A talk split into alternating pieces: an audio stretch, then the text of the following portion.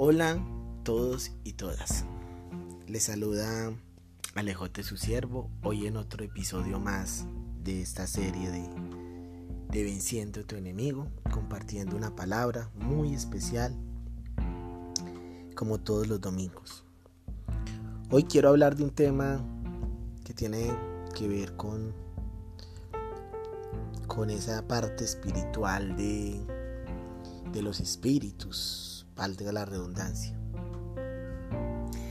Y es algo así como, ¿qué pasa cuando una persona es libre? Me han hecho esa pregunta muchas veces. Cuando una persona le ha administrado sanidad liberación o cuando una persona ha recibido a Cristo en tu corazón y, y comienza a ser libre de muchas cosas, pero de repente se deprime, cae en, un desánimo o se aparta de Dios, ¿qué pasa con esos espíritus que habían salido de su cuerpo? Hoy yo quiero compartirte una palabra que está en, el Evangelio de San Mateo, versículo 12, eh, perdón, capítulo 12, versículo del 43 al 46. Dice lo siguiente, al 45, perdón. Cuando el espíritu impuro sale del hombre, anda por lugares secos, buscando reposo, pero no lo halla. Entonces dice, volveré a mi casa de donde salí.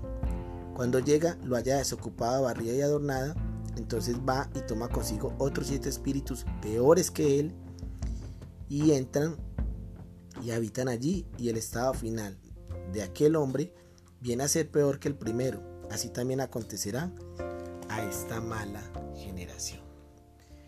Es aquí entonces donde nosotros nos encontramos, o más bien nos, contestamos esa pregunta. ¿Qué pasa? Yo te voy a, decir conforme a lo que la palabra de Dios nos está expresando en este, en este pasaje. Dice que el espíritu que, saque han sacado espíritu o espíritus que han deambulando. Satanás tiene una cosa que se llama, algo que se llama el reino de las tinieblas, lo tiene organizado. Y como él no, es, él no es omnipresente, no puede estar en todas partes, él tiene un reino organizado y repartido por toda la tierra. Pero para que esos espíritus puedan tener vida o para que esos espíritus puedan manifestarse, tienen que estar en cuerpos. Y cuando no están en cuerpos, entonces eh, generan un castigo de parte de Satanás. Eh, dice que cuando salen los espíritus, ellos, ellos, quedan por un tiempo deambulando por el por el mundo, por el aire, pensando entrar en otro cuerpo que les abra una puerta. Ahora, la respuesta es, ¿cómo se abre una puerta? Una puerta se abre a través del miedo, una puerta se abre a través de la depresión, una puerta se abre a través del desánimo, a través de los malos hábitos. Y dice que cuando ellos ven la puerta abierta, vuelven, ingresan, encuentran que la casa no, no estaba así, no, no está habitada y va por siete espíritus peores que, que ellos y la habita de nuevo. Eso pasa cuando tú y yo dejamos una puerta abierta o permitimos que el corazón no se siembre de palabra de Dios. Por eso hoy quiero invitarte en un corto, el podcast de hoy va a ser muy corto, pero quiero invitarte a que a que tú tengas tu vida completamente sometida a Dios y que puedas guardar tu alma, tu cuerpo y tu espíritu. Que le pidas a Dios que en esos momentos de desánimo, en esos momentos donde te ves tentado por el pecado, puedas permanecer firme no en ti, sino en el poder de Dios, en la fuerza del poder de Dios. Que sea Dios dándote la fuerza, como dicen en Efesios 6:10 estemos fortalecidos en el poder de la fuerza de nuestro Dios. Esa es la invitación esta noche. Quiero que oremos, quiero que le demos gracias al Señor y que tú y yo podamos con esta corta reflexión comprender un poco de esa parte espiritual, de lo delicado que es cuidar una liberación o una sanidad que Dios viene haciendo en nuestro corazón.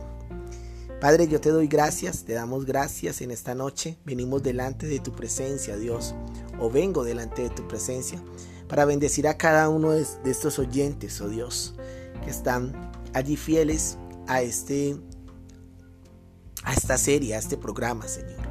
Hoy yo te pido que tú hables a sus corazones, que si están pasando por situaciones adversas de depresión, de pecado, de tristeza, de cualquier tipo de situación que pueda abrir una puerta, hoy permanezcan firmes en ti, se vuelvan de todo corazón a ti y puedan, Señor, de nuevo, Dios, ver tu luz y apropiarse de tu libertad y de tu paz.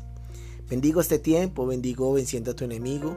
Gracias porque tú nos das las fuerzas y el poder para hacerlo.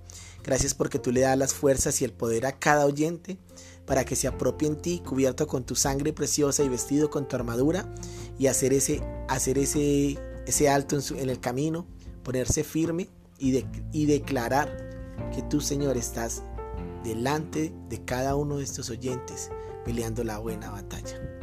De cada uno de estos tus hijos e hijas, oh Dios.